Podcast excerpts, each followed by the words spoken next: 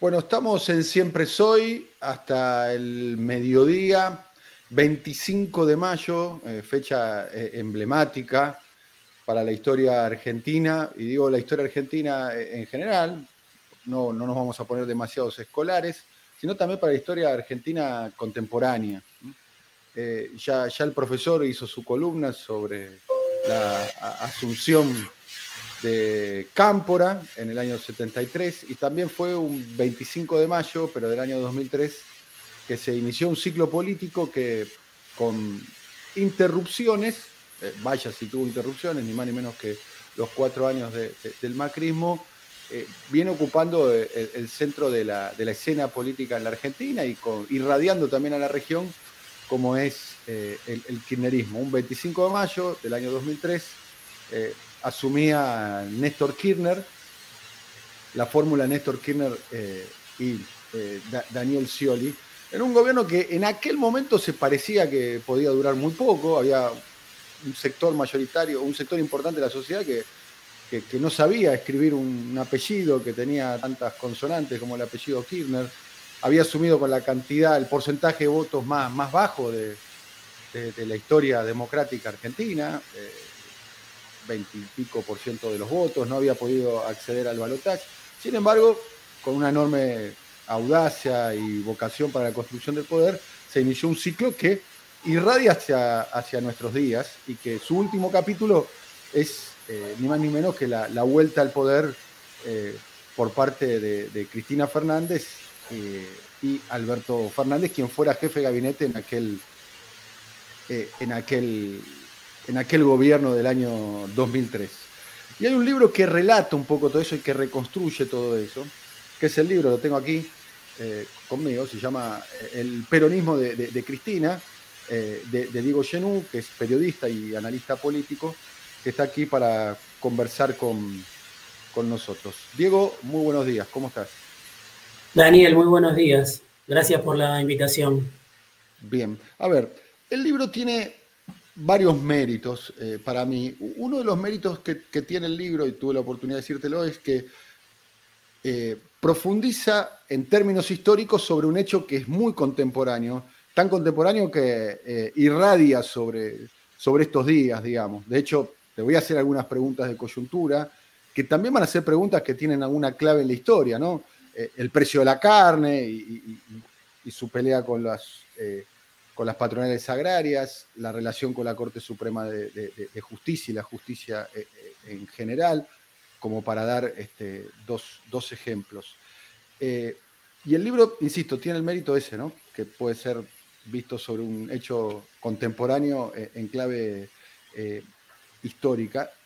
Y el libro no es sobre Cristina, ¿no? esto es importante para, para afirmar, es un libro sobre, sobre el proceso de, Cristina en los últimos años del poder, eh, cómo transitó los diferentes actores políticos durante el macrismo y cómo se decidió la vuelta al poder. Y voy a arrancar con una de las revelaciones para mí que tiene el libro, porque además tiene revelaciones, eh, tiene figuritas difíciles, diríamos, eh, en, el, en, el, mercado de, los, de las figuritas y de los periodistas y los comunicadores, es que un diálogo que es lo primero que quiero preguntarte, Diego. Un diálogo que tiene Cristina con Felipe Solá en, eh, el plan de reconstrucción, ¿no? Eh, tanto de Felipe enrollando el barrilete como de Cristina tratando de, sumar actores. Eh, ¿Puedes contar cómo fue ese diálogo? Sí, es un diálogo, yo creo, de, debe ser fines de 2018, ¿no? Principios de 2019, ya la crisis del macrismo avanzada, ya eh, yo diría la, partitura del peronismo del medio bastante incendiada, o sea, asociado demasiado ese peronismo del medio al macrismo, lo que era alternativa federal se empieza a desgajar, nunca terminó de arrancar, obviamente, y Felipe era uno de los que de alguna manera había eh, desandado su propio camino, ya había tomado distancia de Sergio Massa y había intentado él personalmente, y también coincidía con un intento de Cristina, eh, de recuperar esa relación, ¿no? de recuperar la relación con Cristina, en un proceso no televisado, digamos, un proceso este, que, la dirigencia política y que Cristina en particular, creo yo, empezó a, andar a partir de la crisis del macrismo, con muchas reuniones. Y en uno de esos encuentros que Cristina tenía con muchos de los, de los supuestos presidenciables, de los que intentaban decir, bueno, puedo ser yo en este momento, dado que el macrismo está terminado y dado que Cristina eh, ya fue dos veces presidenta y tiene una porción de la sociedad que, la rechaza, puedo ser yo. En ese marco, Cristina se reunió con Felipe Solá y le hace esa pregunta que yo, que uno de los protagonistas, que, había varios en esa reunión, no eran solo Felipe y Cristina, eh, uno de los protagonistas me la cuenta, Cristina le dice a Felipe, vos para qué querés ser presidente con este quilombo, ¿no? Una pregunta que, según lo que me dicen, Felipe no, este, no puede resolver bien, ¿no? Este, porque claro, uno podría decir, este, quiero ser presidente porque es una materia pendiente de mi vida, puede, haber dicho Felipe quizá, o puede haber pensado en ese momento, pero realmente era una situación difícil por la pesada herencia que iba a dejar el macrismo, ¿no? Eh, por la deuda que iba a dejar, por la recesión que iba a dejar, por la inflación que iba a dejar. Eh, inflación récord de Macri, y por la dificultad también me parece que representaba para el que tomara esa brasa caliente conducir al peronismo, a un peronismo que, iba, que estaba empezando a juntar sus pedazos, ¿no? Aquel viejo Frente para la Victoria, a este Frente de Todos, bueno, hubo un proceso donde con Cristina en el centro, se, Cristina reconstruyó su poder, yo creo que diseñó una estrategia, y a esa estrategia le hacía falta un nombre, un candidato. Podía ser Felipe, hubiera podido ser Felipe, pero esa pregunta que Cristina le hace a Felipe, para mí es una pregunta que imagino se la hizo a todos los que desfilaron por el departamento de Recoleta, y hasta puede ser una pregunta que ella misma se hizo a sí misma. ¿Para qué quiero yo ponerme al frente de este proceso que va a estar eh, plagado de restricciones, ¿no? Eh, y, de ahí, bueno, de ahí creo que es una pregunta que, que explica incluso el presente, que explica hasta la candidatura de Alberto. Eh, Alberto estaba en esa reunión, Alberto Fernández, entre Felipe y Cristina, y creo que no pensaba que el que se iba a tener que hacer cargo de ese quilombo iba a ser él finalmente, ¿no? Estamos hablando con Diego Genú, es el autor de, este libro, El peronismo de Cristina, eh, y, tiene, insisto, varias eh, revelaciones. Cristina fue desplegando de alguna manera, Diego, y ahora se ve, ¿no? claramente, eh, fue desplegando algunas señales de lo que podía llegar a ser en el año 2019. Eh, Yo recuerdo cuando fue candidata, eh, allá por el año 2017, hace su primera entrevista, para mi gusto fue casi como una, una indagatoria, ¿no? hay que decir que como candidata ella se, sometió a, periodistas y a comunicadores que que tenía una línea editorial muy crítica con su gobierno, para decirlo de un modo elegante, y las entrevistas fueron casi indagatorias. La primera de ellas fue eh, eh, en, la señal Infobae, en el diario digital Infobae, frente a, Luis Novarecio, y, no sé si recordás, pero decía esto eh, puntualmente Cristina con respecto al 2019.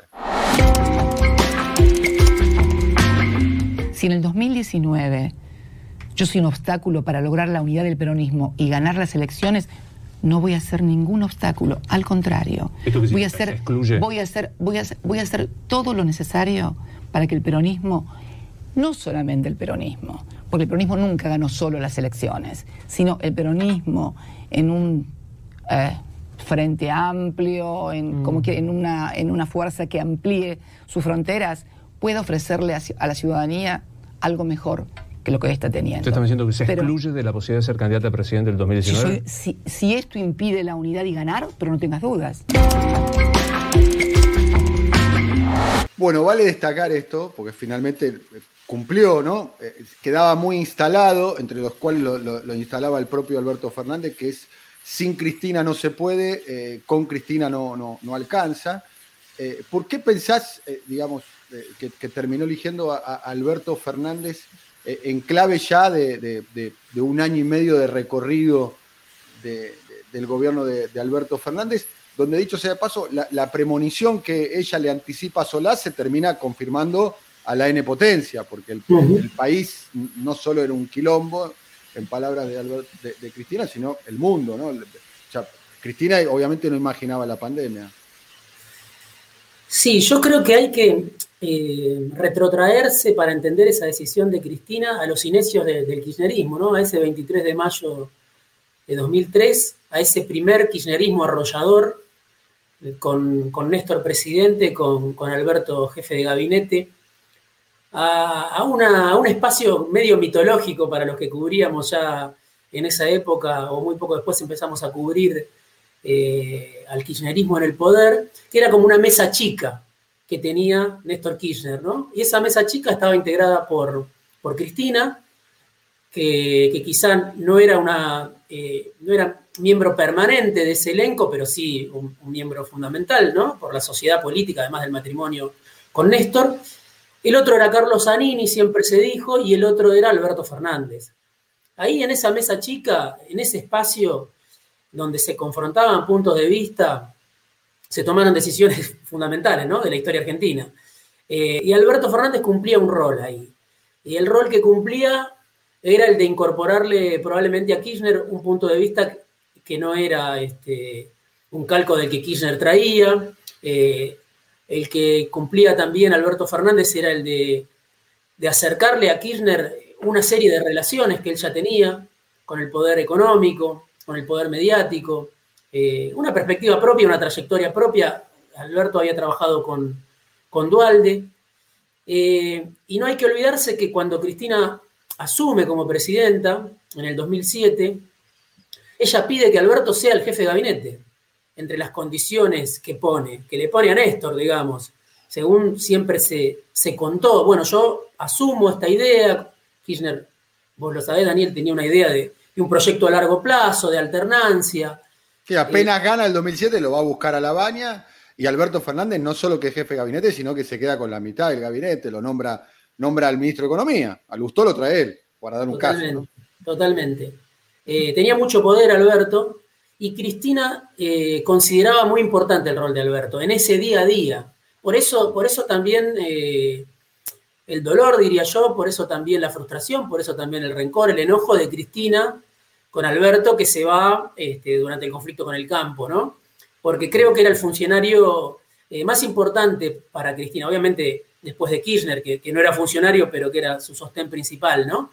Entonces, digo, después de 10 años, entre ese 2008 y 2018, donde Alberto fue casi un panelista de, televisión, donde peregrinó en distintos intentos fallidos por, por parir el post-kirchnerismo, el post-cristinismo, Quedó medio difuso ese recuerdo, pero me parece que, quedó que estaba presente todavía en Cristina, en Alberto, aquel funcionamiento inicial de ese kirchnerismo arrollador que tenía Alberto en un lugar importante. No digo que era el que tomaba las decisiones, pero era una palabra importante en esa, en esa mesa chica del poder y creo que por eso Cristina lo eligió y me haremos a decir que, que no encontró, ella respetaba, según me dicen a mí las fuentes con las que hablo, mucho la palabra de, Alberto, ¿no? Eh, entonces, sin duda que Alberto eh, representaba un giro al centro, para muchos cristinistas puros, uno podría decir, podía representar incluso hasta cierta claudicación, eh, porque Alberto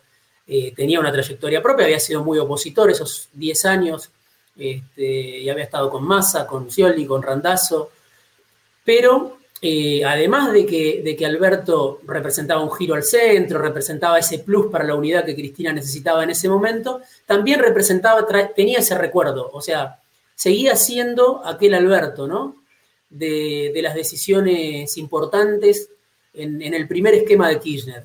Y yo creo que Cristina fue a buscar eso, fue a buscar una palabra que respetaba, fue a buscar un, un trampolín con el poder, un nexo con el poder, y fue a buscar a ese jefe de gabinete eficaz que después en el poder, no sé si lo encontró, me animaría a decir que no, que hoy Cristina está disconforme con, muchas de las decisiones que, toma Alberto, y no y ese recuerdo hoy no, no, sé si está siendo refrendado de la mejor manera, pero fue a buscar todo eso en Alberto Fernández, me, da la sensación. Bien, vamos a poner el momento a ver, amerita creo la pregunta y amerita preguntarte a vos, Diego, ¿qué estabas haciendo eh, eh, eh, esa mañana o esa madrugada, no sé, cuando te enteraste? Dicho sea paso, el libro que tengo aquí revela bastantes detalles con respecto a, cómo, cómo, Cristina preparó la, novedad que terminó provocando un terremoto político. pero ¿qué estabas haciendo esa, esa mañana vos, digamos? Este, en mi casa, sábado de la mañana. Claro, y, amaneciendo y ¿Y tu reacción fue cuál? Eh, eh, me sorprendí muchísimo, pero este, muchísimo, muchísimo, muchísimo. Pero, y me, pareció una jugada muy, muy, muy impresionante. Eh, una jugada que me hizo acordar a, cuando Kirchner vivía. muchas veces creo que, que Cristina, por la soledad en la que fue cayendo después de la muerte de Kirchner, después de la ruptura con Massa, con tantos aliados, que Cristina eh, se equivocó y no tomó decisiones acertadas en su último gobierno, pero esa jugada, por la que vos me preguntás, me hizo acordar al mejor Kirchner, digamos, me dejó en un estado de, de, sorpresa, ¿no? De estupor. Una jugada táctica, ¿no? Pareciera ser. Sí, eh, sí. Un movimiento en el tablero que fue, primero que fuera de registro, ¿no? Claramente. Sí, porque todo el mundo sabía que Alberto estaba volviendo a tener una enorme influencia sobre ella. Había, estaba el antecedente de la presentación del libro, donde dentro de los simbolismos quineristas estaba eh, ella presentando el libro y Alberto al lado de Estela de Carlotto, con lo que eso significaba. Eh, pero sí. todo el mundo especulaba con que él iba, podía ser canciller o podía ser, no sé, jefe de gabinete. Muy impresionante me pareció. Eh, da cuenta ¿no? de esto que, antes este, rescatabas, lo que Cristina le dijo a Novarecio en el 2017, era alguien que ya en ese momento tenía en la cabeza una posibilidad de un frente amplio de unidad. Eh, cuando estaba yo creo también en un momento de soledad política y en esa soledad ya va y, compite desde la, desde la identidad de unidad ciudadana, peleándose con el PJ, con el sello del PJ, bueno, en 2019 cumple con eso que había anunciado y que, la lógica refractaria, la ceguera, no sé cómo le quiera llamar, este, llevó a muchos a, desoír ese aviso que hizo Cristina de que en 2019 no iba, no iba a ser obstáculo. Yo eh, había escrito justo el día anterior una nota sobre Alberto Fernández, porque veía que Alberto Fernández iba a tener un lugar importante. Y Cristina anunció eso, no sé, a qué hora sería, a las 9 de la mañana, y a las 10 de la mañana se publicó mi nota sobre Alberto Fernández, que obviamente yo la tenía prácticamente terminada, la cambié la cabeza, eh, pero veía que Alberto iba a tener un lugar importante, ¿no? Me imaginé que, ese lugar, eh, y también algunos que lo acompañaban ya en ese momento, creían que en esa fantasía de que el propio Alberto decía, si Cristina no compite sin el semidios, decía Alberto, en la cancha cualquiera puede ser candidato a presidente, ¿no? Eso lo decía en off, Alberto, ¿no? Eso decía en off, en conversación. Semidios era Cristina, ¿no? Sí, sí. Y, Alberto tenía una secreta, yo creo, ilusión, él o alguna de la gente que lo, lo acompañaba, de ese albertismo, de ese, peronismo porteño, de sus amigos, de que él podía tener un lugar, ¿no? Obviamente, producto de, del dedazo de Cristina, producto de, que Cristina lo, bendiga, ¿no? Pero creo que eso, que no se podía publicar porque era inverosímil, si uno dijera, Alberto quiere ser candidato a presidente, eh, él lo pensaba. En tu libro, que hay, varias, eh, insisto, hay varias revelaciones que son muy interesantes. Eh, vos también ahí contás que, dentro de la banda de, la victoria, de Victoria Peronista, que era la, línea interna del grosismo, eh, dicho sea de paso, estoy tentado para preguntarte si hablaste con Carlos Alfredo Grosso, pero no te lo voy a preguntar, pero pareciera ser, por lo menos es una de las personas, una de las voces que más aparece, aparece dentro de tu libro y es otra de las figuritas difíciles. ¿eh? Eh, Carlos mm. Alfredo Grosso, una persona muy importante, dicho sea de paso, porque en el ADN de este, de este gobierno PJ Capital hay mucho de grosismo. Me animaría a decir, para mí, esta es una, opinión, no es el tema de esta conversación, pero fue el último jefe político y territorial que tuvo el peronismo en la ciudad de Buenos Aires, un hombre eh, brillante desde el punto de vista intelectual de la, la, renovación peronista, que terminó siendo uno de los asesores del gobierno de, Macri. Eh, bueno, pero no, no, no me quería este, dispersar, pero una de las revelaciones es que muchos de los compañeros de Victoria Peronista habían anticipado antes que la idea, cuando eh, Alberto Fernández no, ni, siquiera estaba en el registro, la posibilidad de que sea eh, candidato a, presidente, ¿no? Sí, a poco de, creo yo de que, de que Alberto recupera la relación con Cristina, y rápidamente, ¿no? Eso, como efectivamente, como dos viejos amigos, rápidamente entra esa relación en un nivel de intimidad este, muy sorprendente, ¿no? Eh, rápidamente. Yo creo que ahí algunos de, esa banda, de, Eduardo Valdés, de Jorge Argüello, de, Alberto Uribarne, de Julio Vitovelo, de Guillermo Oliveri, ese grupo del PJ porteño, eh, mariscales de la derrota, todos acostumbrados a... sos, muy generoso con, el término mariscales de la derrota. Sí, sí. Se cansaron de perder elecciones con el macrismo. Es un poco ofensivo con los mariscales. sí. son es una escudería que no está acostumbrada al triunfo electoral, digámoslo, ¿no? Sí, sí. Bueno, ellos eh, en ese grupo de WhatsApp de los albertistas del corazón, ya se hablaba en ese momento de, que Alberto podía ser candidato a presidente, ¿no? Obviamente, a mí uno de ellos me lo avisó, lo pongo en el libro. Sí, sí, sí. Es más, vos revelás ahí, un, revelás ahí un diálogo de WhatsApp o una... Sí, un diálogo de WhatsApp y alguien me dice, tenerlo presente, quiere ser presidente. Y para mí era un dato importante, pero un dato impublicable, ¿no? Porque si yo lo, publicaba eh, y que lo veía, decía, bueno, ¿qué está haciendo? Este pibe está trabajando para Alberto Fernández gratis. Jugabas tu prestigio, ¿no? Vamos a, a, poner el momento este que insisto, nos sorprendió a todos eh, este momento. Eh. Cristina, eh, en un video, que creo que este video además tiene otras claves como para interpretar lo que está pasando ahora, si se vuelve a ver. Pero este fragmento elegimos. Ese principio siempre remanido y repetido y tantas veces incumplido del peronismo de primero la patria, después el movimiento y por último los hombres, bueno, creo que es hora de hacerlo realidad de una buena vez por todas. Y no solo con palabras, sino también con los hechos y sobre todo las conductas. En este caso sería primero la patria, segundo el movimiento y por último una mujer. Permítanme, solo por un instante, un poco de humor feminista. Le he pedido a Alberto Fernández que encabece la fórmula que integraremos juntos. Él como candidato a presidente y yo como candidata a vice para participar en las próximas elecciones primarias, abiertas, simultáneas y obligatorias.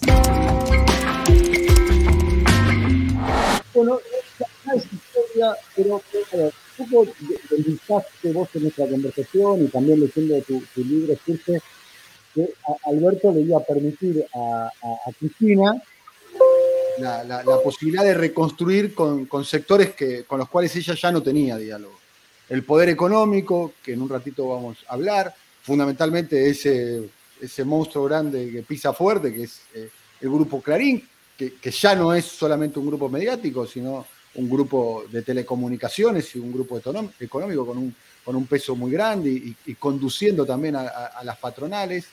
Eh, los Estados Unidos, eh, ¿no? Alberto Fernández cuando fue jefe de gabinete tenía vínculos de buenos a muy buenos con, con, los Estados Unidos. Bueno, se termina verificando con la incorporación de, Gustavo Vélez, con el nombramiento casualmente de Jorge Argüello como embajador eh, y, demás. Eh, la justicia, ¿no? Eh, Alberto se suponía que es un hombre de, esa comunidad, de, ese ecosistema, ¿no? se dedicaba, profesor de Derecho, se dedicaba a la abogacía, el, el, estudio compartido con Marcela Lozardo, eh, cuyo marido eh, es, socio barra amigo de, Daniel Angelici. Eh, se suponía que Alberto, la candidatura a Alberto y la elección de presidente Alberto se permitía de alguna manera la, reconstrucción de esos vínculos que para, Cristina, y vos lo relatás muy bien, está muy bien relatado en tu libro, le, estaba vedado. y te hago la pregunta ahora que vos un poco lo dejás trascender eh, eh, cuando conversamos.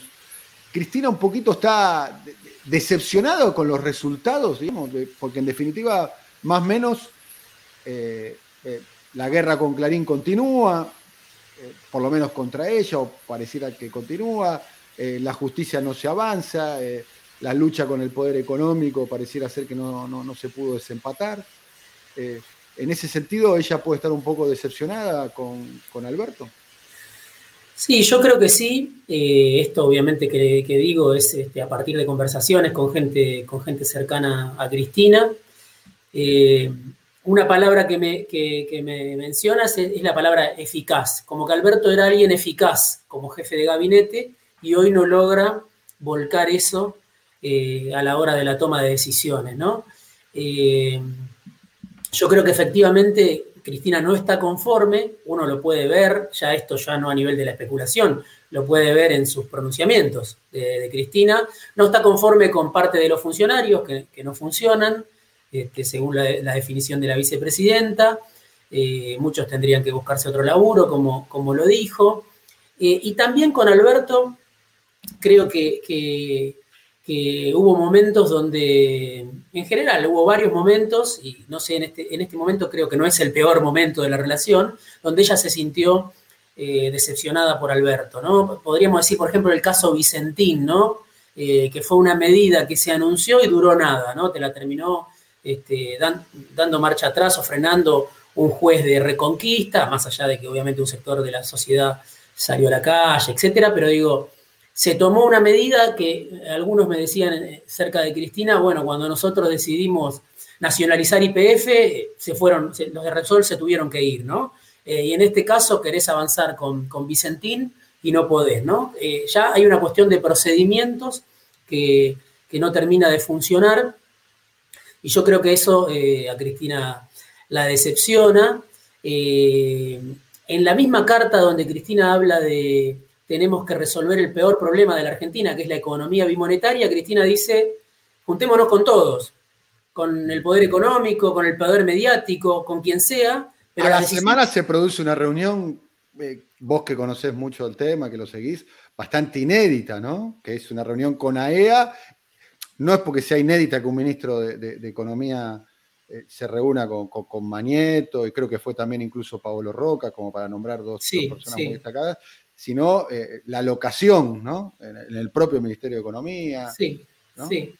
Por eso digo, yo creo que Cristina, eh, con esa carta donde dice lo de la economía monetaria y dice las, las decisiones las toma el presidente, mm. no me echen la culpa a mí si esto no avanza. Ahí dice, vayamos a un acuerdo si es necesario, el gobierno estaba pasando un mal momento, el dólar estaba a 195, el dólar blue, había una inestabilidad bastante fea, y Cristina dijo, bueno, no me digan a mí otra vez en el sentido de lo de Novarecio, lo interpreté yo. No me digan que yo soy el obstáculo para esto. Si hay que hacer un acuerdo, hagamos un acuerdo, ¿no? O sea, como que Alberto, ni con Vicentín, que sería avanzar en una medida, si querés, audaz, ni con el acuerdo, ¿no? Ni me cerrás el acuerdo, ni, eh, ni vas a, una, este, a un plan de, mayor audacia, ¿no? Ninguna de las dos cosas termina este, de cuajar con Alberto. Me parece que, que eso deja, deja traslucir Cristina con, lo que dice. Eh, ¿Cuál es el mérito de Alberto? Al revés, te lo planteo. Bueno, tampoco es lo que quería Clarín, ¿no? Y esto me lo decía alguien cercano a Cristina. No es lo que quiere Cristina. Cristina quería otra cosa probablemente. Pero tampoco es lo que soñaban en Clarín. ¿Qué soñaban en Clarín? Que, Alberto llegara a la presidencia. Claro, que Alberto llegara a la presidencia y se deshiciera, se, se desdijera de muchas cosas y culpar a Cristina de muchas cosas. Bueno, eso Alberto hasta el momento no lo hizo y creo que Cristina lo considera bien, eh, que todavía esa alianza sigue más allá de la adversidad, de la dificultad, de las diferencias. Yo digo, es un frente que tiene la contradicción adentro, sin embargo la alianza sigue firme. Alberto no recita eh, los discursos de, la oposición, ¿no? Este, en todo caso, bueno, no avanza eh, y muchas veces le dice a, a todos lo que quieren escuchar, pero no, no avanza en el sentido de que Clarín, creo yo, lo, o, el Círculo Rojo o el establishment esperaba que Alberto avance. Bien, a, propósito, eh, creo que la, locación fue el Malva, ¿no? Eh, allí se produjo un encuentro, eh, creo que organizado casualmente por el Grupo Clarín, con, con, la presencia, entre otros, de Fernando Enrique Cardoso, quien fuera presidente de Brasil en dos oportunidades. Alberto ya candidato, candidato además en la pole position, digamos, un candidato expectante, un candidato que podía ganar. Eh, había ganado las pasos ya. Había ganado las pasos, ok. bueno, ya era presidente, podríamos decirlo, casi eh, faltaba la, formalidad de la elección, pero era, presidente y, se encuentra por lo menos es la primera vez que se encuentra públicamente cara a cara con Mañeto y pasaba esto. La verdad es que sensatamente ninguna sociedad puede vivir en paz con esa lógica. Ninguna sociedad. Ninguna sociedad. Yo tengo muchos amigos periodistas que son periodistas, escriben como periodistas, siguen actuando como periodistas a pesar de ser mis amigos. Y, son gente de bien. No tengo ninguna duda, que, ninguna duda que son gente de bien. Y en la mayoría de las veces no están de acuerdo con lo que yo pienso.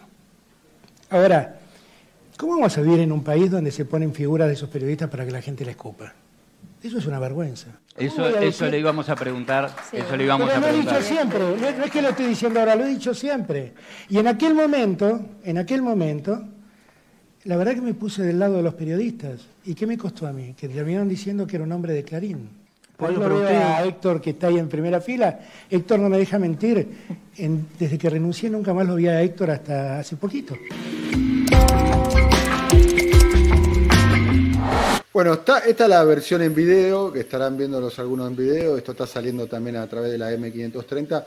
Un detalle para mí absolutamente frívolo o, no, estaba mucho más flaco ¿eh? el, presidente de la Nación en aquel momento. Eh, y, como, y como telón de fondo, los auspiciantes estaba eh, el grupo Pampa Energía de, Marcelo Midling, que, que, fue, y ahí te quiero preguntar por el, por el poder económico, ¿no? que es uno de los capítulos, para mi gusto, uno de los capítulos más interesantes de tu interesante libro, eh, eh, Diego.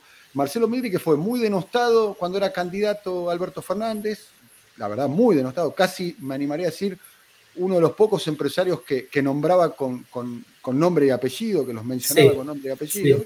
Eh, luego reivindicado como un este, empresario modelo. Y, ahí va, te, introduzco la, pregunta acaba Marcelo Miguel acaba de, deshacerse de sus operaciones en la empresa Edenor, que es una de las principales distribuidoras de energía eh, eléctrica. La, acaba de comprar, no sé si está del todo aprobada la, operación, me parece que falta todavía una sí, Falta, todavía. falta un gancho, digamos, de, sí, del Estado. Del Estado, pero, pero vos fuiste el periodista que reveló esa noticia, tengo entendido, ¿no? Sí, sí, sí, la venta de Edenor y también eh, fui uno de, va, el que primero escribió una, nota que, que, nadie levantó prácticamente de los medios, porque Mindlin es un personaje interesante también. No sé si para un libro, pero un personaje que siempre cae parado, ¿no? Este, y que lo había ido, primero le compró, durante el macrismo, le compró la empresa Angelo Calcaterra, ¿no? Y Excel. A Excel. Claro, la empresa de Franco. Muchos sostenían que era eh, eh, el testaferro del macrismo. Fue como uno de los empresarios favoritos de, Macri, ¿no? O los más beneficiados durante su gobierno. Gran beneficiado por la, por la brutal transferencia de ingresos del tarifazo. Es lo que decía el, Alberto Fernández candidato, ¿no? Claro, Alberto, Alberto este, va a la televisión un día y cuenta eh, que, que, lo fue a ver uno de esos empresarios eh, y ese empresario era Mindlin, ¿no? Este, yo indagué, me di cuenta en realidad y después lo chequeé, que había sido Mindlin y el, este, el, empresario que había sido uno de los beneficiarios del tarifazo, lo fue a ver Alberto Fernández a Puerto Madero, al departamento de, Pepe Albistur, y le dijo, lo único que te pido es que no me nombres, haz lo que quieras después.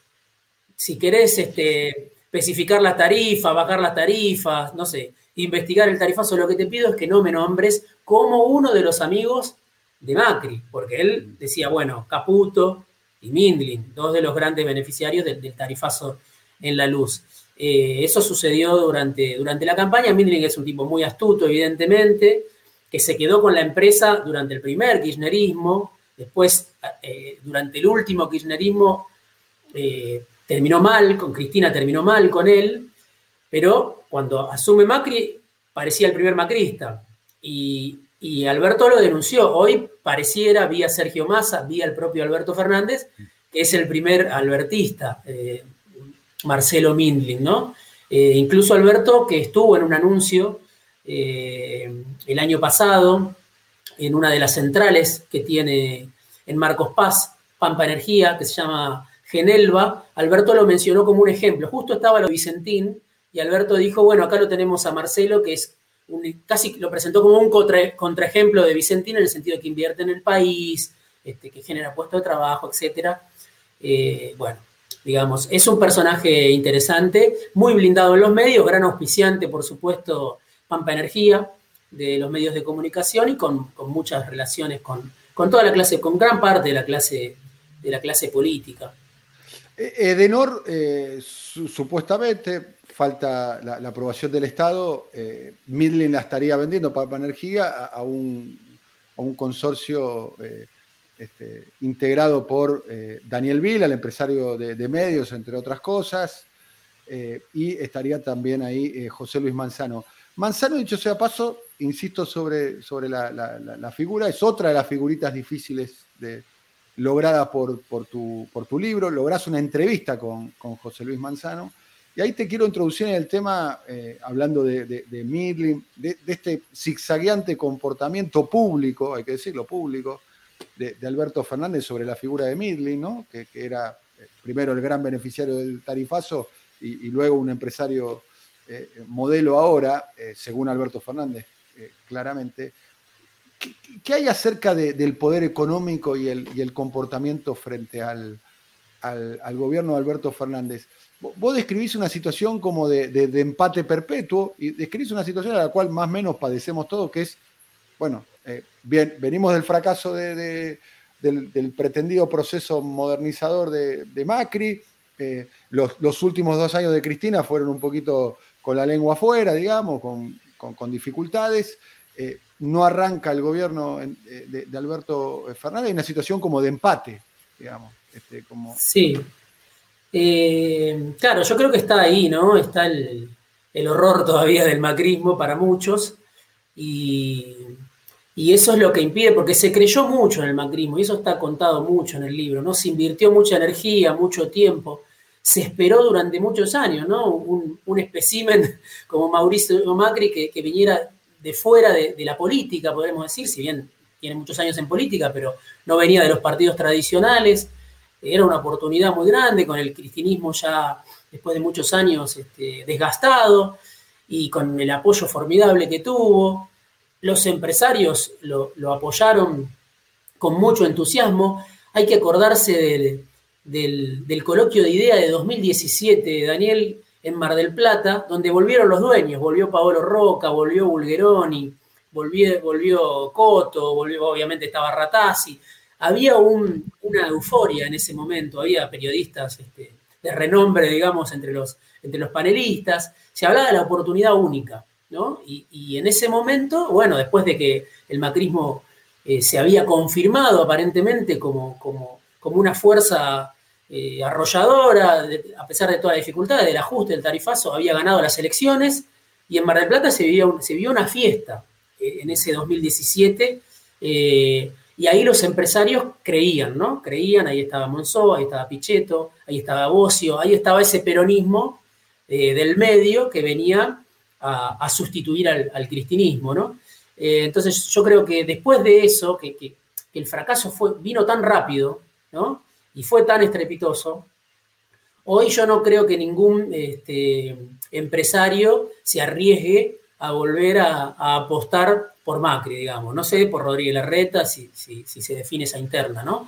Entonces, cada uno me parece que hoy está buscando, este, hace, hace la personal cada uno, ¿no? Cada empresario trata de conseguir un beneficio para su sector, pero no lo veo eh, ni a Clarín, ni a EA, ni, a los dueños con capacidad de liderar al empresariado contra el frente de todos, ¿no? Este, más allá de, rencillas, más allá de, la polarización, de, lo que algunos medios puedan este, militar fuerte contra el gobierno o contra Cristina, yo no veo que en el empresariado haya margen como para que se vuelvan a embarcar en una aventura este, muy fuerte eh, detrás de Macri o detrás del, núcleo duro del PRO. Eso es lo que veo hoy por hoy, como una dispersión muy grande. Obviamente las élites empresarias no tienen un proyecto de país, a mi criterio, capaz de, englobar a todos los argentinos y argentinas, y cada uno busca, busca el rédito sectorial, personal, eh,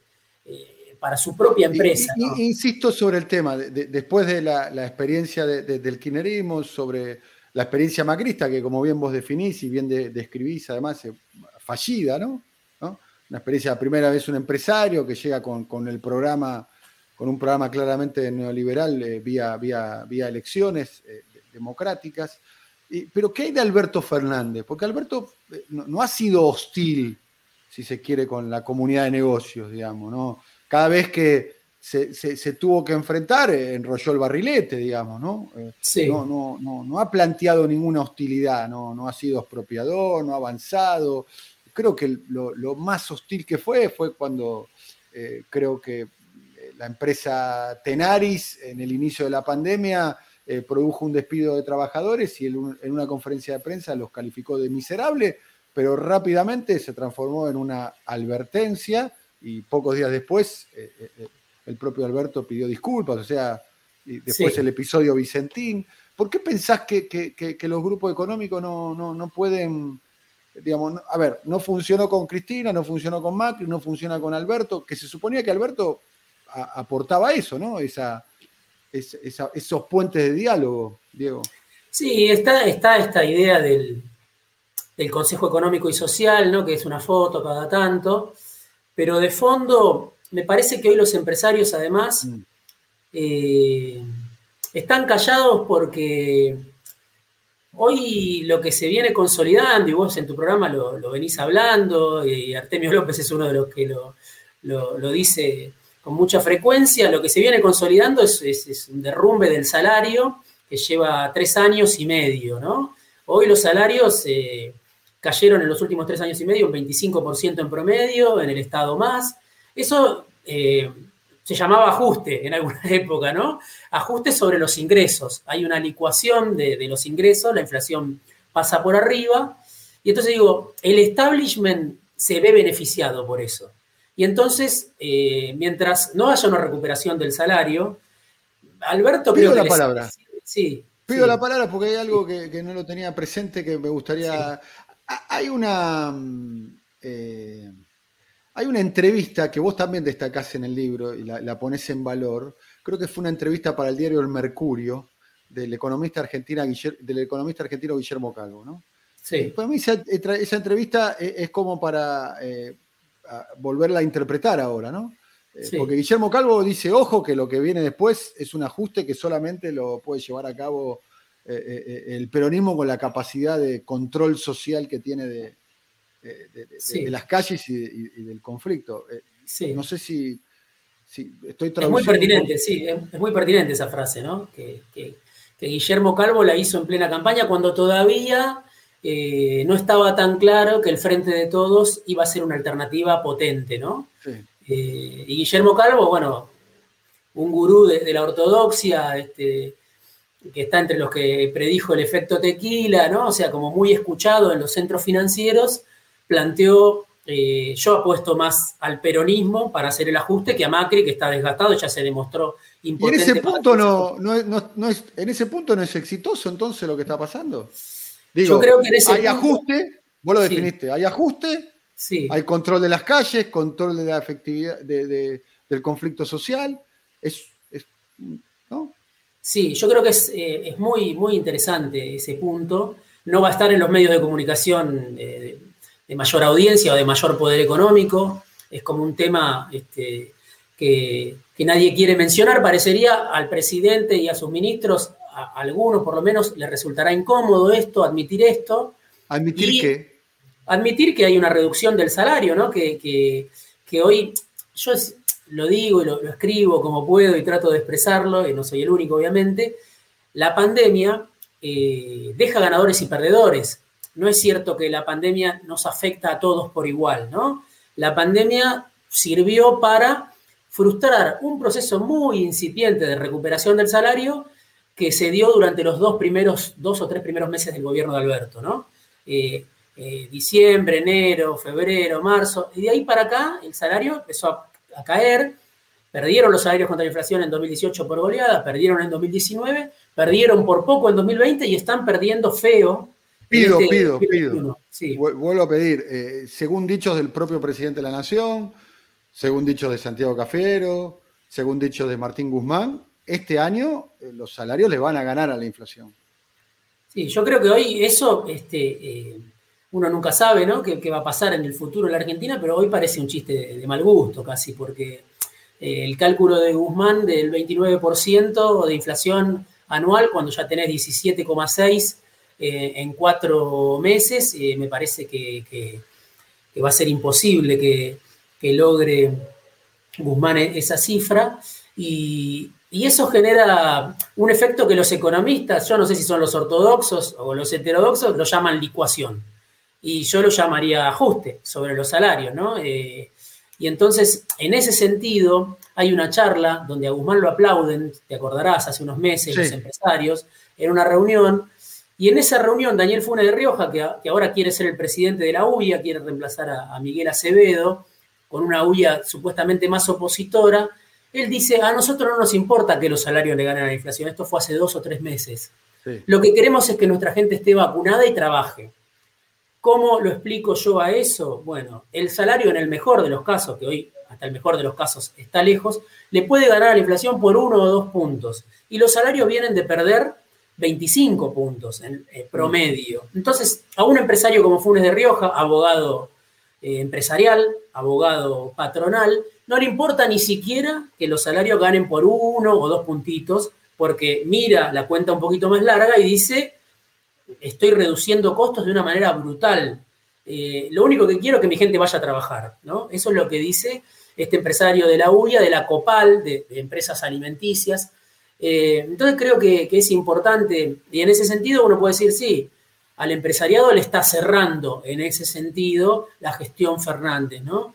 Eh, porque eh, no hay, no, hay, no hay vistas de que se recuperen los ingresos, aunque obviamente yo creo que de acá hasta la campaña va a haber una mejora de los ingresos, seguramente el gobierno lo va a intentar hacer, Cristina está diciendo hay que alinear precios y salarios, bueno, hasta ahora ese alineamiento es desfavorable para los, los, especificados, los que viven de un ingreso en pesos, porque alinear, bueno, ¿qué quiere decir alinear? Eh, también sería parte de una discusión. No hay una recuperación fuerte, y en ese sentido hay ganadores de esta pandemia, ¿no? que son los mismos que habían ganado durante los años de Macri. Estamos hablando con Diego Genú. Diego es el autor de este libro, ¿eh? que se llama El peronismo de, Cristina.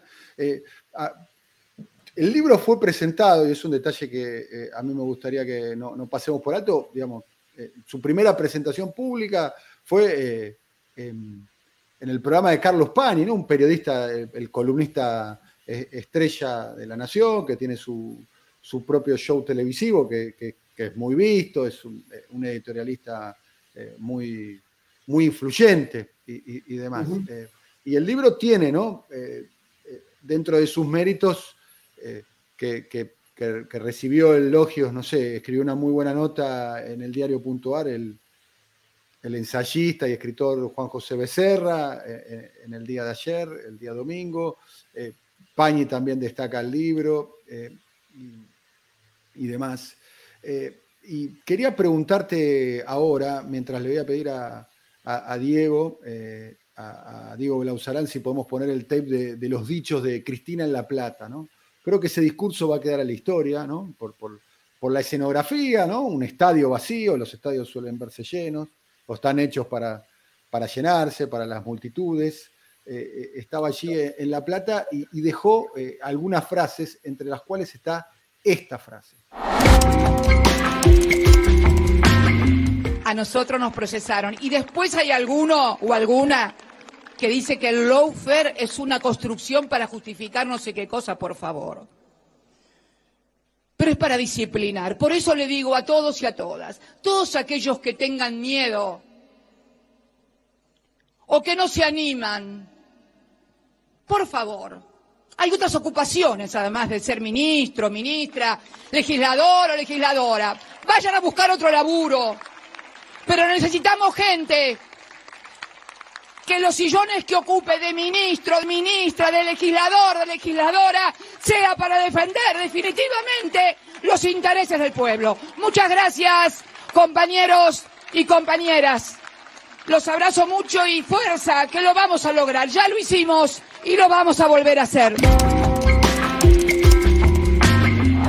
Bueno, eh, que se busquen otro, otro laburo. Eh, decía este, eh, Cristina en, aquella, en aquella fecha tan emblemática, fines del año pasado. quiero preguntarte, ya, ah, tramo final del diálogo que estamos teniendo, Diego, y, quería preguntarte, ¿qué edad tenés vos, Diego? 46. 46 años. Sobre el capítulo de la cámpora, dedicás un capítulo entero del libro a la cámpora y, obviamente sin todos los prejuicios de, la prensa comercial que, se indicaron a, la cámpora, digamos, como una agrupación vacía, que iba por los cargos, eh, y tampoco siendo indulgente, ¿no? Porque también planteas que la cámpora tiene de alguna manera sus, sus, limitaciones a la hora de, construir. Pero destacás mucho eh, un, tema que es que la cámpora de alguna manera atravesó el desierto a pie de, del macrismo, ¿no? Y, logró sobrevivir. Y, también calificás a la Cámpora como un proyecto a, largo plazo. ¿Qué estás eh, vislumbrando eh, en la Cámpora hoy, Diego? Bueno, primero es, este, es difícil, ¿no? poder entrarle. por un lado, este, un poco lo que vos mencionás. Este, son muy misteriosos, ¿no? Claro, claro. Son, son, difíciles de, de entrarles. Este, una de las entrevistas que no conseguí tenía que ver con, la cámpora, justamente. Es difícil poder hablar eh, con ellos. Y bueno, obviamente ese vacío lo llenan los prejuicios muchas veces, ¿no? Entonces, este, bueno, ante ese silencio, cada uno ahí este, lo que hace es construirse su propia, su propia cámpora. Eh, por suerte, tengo relación con, muchos de los integrantes o con algunos de los integrantes de la organización y, fui armando eh, me parecía central, creo que es un actor central de la política, central del, frente de todos, y me parecía central darle un capítulo. Eh, yo lo que, lo que vislumbro es que es una agrupación que obviamente creció en todos los sentidos, que, que, la prueba ácida de la intemperie durante los años del macrismo creo que, la, mejoró como agrupación, ¿no? Este, porque sí, porque había sido construido, y yo creo que ellos lo reconocen, alguna entrevista que hice con, con el Cuervo Larroque, él mismo un poco lo dice, o sea, había sido alumbrada desde el poder la organización, ¿no? Este, por Néstor, por Cristina, eh, era la agrupación de los hijos del poder, guste o no, más allá de que muchos tenían una militancia previa, eh, se encontraron con un poder muy grande ante, en ese cuadro donde Cristina estaba sola, ¿no? Sin Néstor, y, tuvieron que ocupar un lugar, y lo ocuparon, creo yo, como, como pudieron. De ahí para acá eh, hay un esfuerzo muy grande de, construcción en el sentido más amplio, me parece a mí, y de construcción a futuro, y de construcción y de vocación de poder, ¿no? Y en esa construcción, hoy yo creo que eh, Sergio Massa tiene un lugar como, como socio eh, muy destacado de Máximo Kirchner, ¿no? Que a mí me sorprende. ¿Cómo lo ves a Máximo en eso? Digamos, vos, decís que la, la cámpora no le gusta utilizar el término madurar sino evolucionar. ¿Cómo ves la evolución de Máximo de, una figura misteriosa, que casi no se le conocía, ni, el rostro ni, la voz?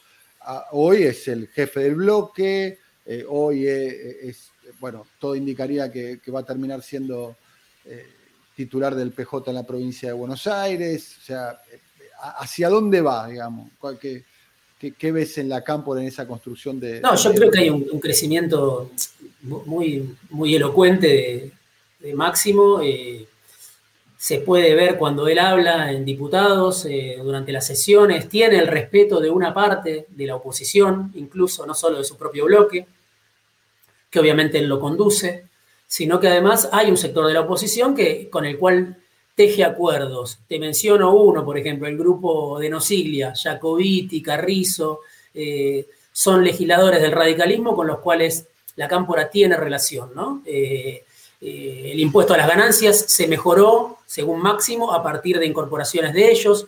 A ver, a ver, a ver, ahí hay una punta ahí, digamos, ¿no? Porque ese, modo de, construcción, digamos, de que tenga buenas, buenas, buenas intenciones o buenos vínculos con el no ciclismo, hay algo ahí con, la Junta Coordinadora, se, ve reflejado en ese modo de, una organización que, fue juvenil, muy poderosa y que, que aún hoy, 20, 30 años después, perduran los bolsones de poder controlados por la, por la Junta Coordinadora bueno, sin ir más lejos, lo que es la, Universidad de Buenos Aires, para dar un ejemplo, ya que lo nombraste a, Emiliano Jacobiti, o, los juzgados, este, o, en la justicia, o, en, los servicios de inteligencia, todavía hay lugares, resortes de, poder de, aquel radicalismo juvenil de los 80 y de los 90. ¿Pensá que la cámpora también se, se, se, eh, se mira en ese espejo? Yo no sé, no sé si se mira en ese espejo, pero sí creo que hay un código común con algunos actores de la oposición, ¿no?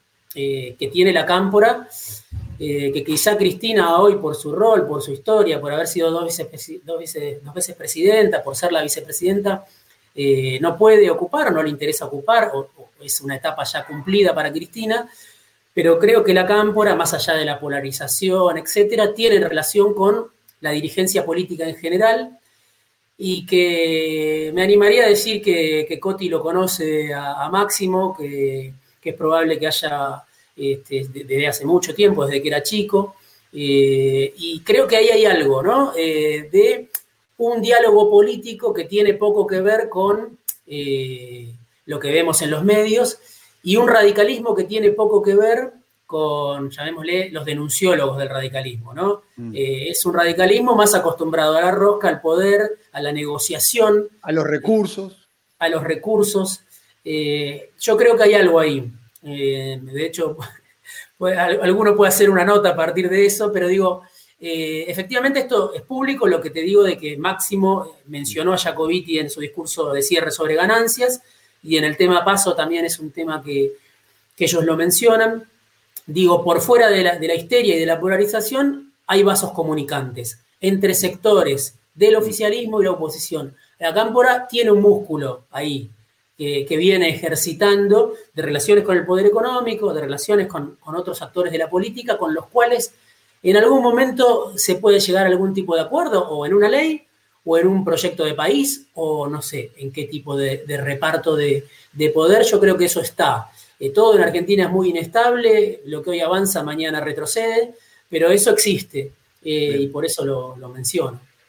Estamos viendo ahí la tapa de tu libro, Diego Genú, El peronismo de, Cristina, eh, Alberto, y, ante la atenta mirada de, Cristina. Te agradecemos mucho el, diálogo con nosotros aquí en Siempre Soy. Para final quería, para el final quería algunas, algunas preguntas para, conocerte, o mejor dicho, para que conozcan también los oyentes y conocerte un poco más. Eh, vos tenés una historia eh, personal atravesada por, la política. Eh, sí. Sos, fuiste militante de, hijos. me gustaría que cuentes hasta donde tengas ganas para, que los oyentes te, te puedan conocer un poco más, Diego. Sí, este, bueno, es importante, ¿no? Para, mí, a la hora de, juzgar un poco lo que es el kirchnerismo, eh, esa experiencia previa que tuve yo eh, como militante de, hijos, fueron unos cuantos años, eh, entre el 96 y, el 2003 aproximadamente, y eso, bueno, me, formó, ¿no? Me, formó políticamente, más allá de, de, mi historia familiar, este, que obviamente también me marca, pero fue una especie de escuela para mí, como para otra gente, ¿no? Hijos, una escuela política en los 90. Vos ya eras un periodista destacado, Daniel, así que algo te acordarás de lo que, de lo que eran los scratches, que, fue para una generación, eh, fue una escuela eh, de participación eh, política, donde aprendimos muchas cosas, donde aprendimos obviamente a discutir, donde aprendimos a pensar en el, poder, que era una idea distinta de poder a la que, a la que sería para charlarlo largo, digamos, pero bueno, era eh, fines del menemismo. Eh, y aprendimos, yo aprendí a, a, respetar al peronismo, podríamos decir, por, muchos compañeros que conocí ahí. Vos, venías de, una posición más de izquierda clásica, digamos. Claro, claro, mi familia había militado en la izquierda, digamos, y, ahí me encontré con muchos compañeros, este, con padres desaparecidos, madres desaparecidas en, el peronismo revolucionario. Y bueno, eso, todo eso obviamente me formó y yo creo que me, me enriqueció. Este, después, bueno, vino el kirchnerismo y y, para todos fue algo, fue un impacto muy fuerte porque, porque, porque no, nos imaginábamos, por lo menos yo, que, desde la identidad del peronismo se pudiera eh, volver a, desatar o a protagonizar eh, un proyecto político con, fuerza y, que el Estado vuelva a tener un lugar protagónico en la política. Cuando yo militaba en hijos este, y teníamos discusiones, para mí el Estado era el lugar de la impotencia, ¿no? Eh, de repente vino ya vino Dualde, ya vino Kirchner y bueno, refutaron muchas de esas ideas que, yo por lo menos tenía. Así que nada, es para, es para charlarlo largo, pero sin duda me marcó la, militancia de los derechos humanos y en, una agrupación de una generación este, pre-kirchnerista, podríamos decir. Diego, te agradecemos mucho el contacto con nosotros. Eh, estuvimos acá presentando eh, tu libro, eh, El peronismo de Cristina. El libro está recientemente editado, hace, pocas semanas atrás, por la editorial Siglo XXI. Y bueno, agradecemos tu tiempo. Te mandamos una. Daniel, te agradezco, te agradezco muchísimo. Este, fuiste el primero que te quiero decir que me, que me entrevistó cuando saqué el libro de Masa hace muchos años. Este, ahora el primero de este libro fue Pañi, mirá cómo levantó. Ahora el primero fue, fue Pañi porque vos estuviste un poquito. Este, un poco lento, ¿no? Pero entre Pañi y yo. A ver, entre Pañi y yo, yo, yo elijo Pañi, ¿eh? así que no, no hay problema. Pero, pero yo quería, quería, te pedí esta, esta posibilidad de poder eh, hacer esta entrevista con vos. Me interesaba mucho este, por vos y por, por la gente que te escucha también y por el lugar que tenés. Así que te lo agradezco. Bueno, muchas gracias, Diego. Hasta la próxima. Un abrazo grande.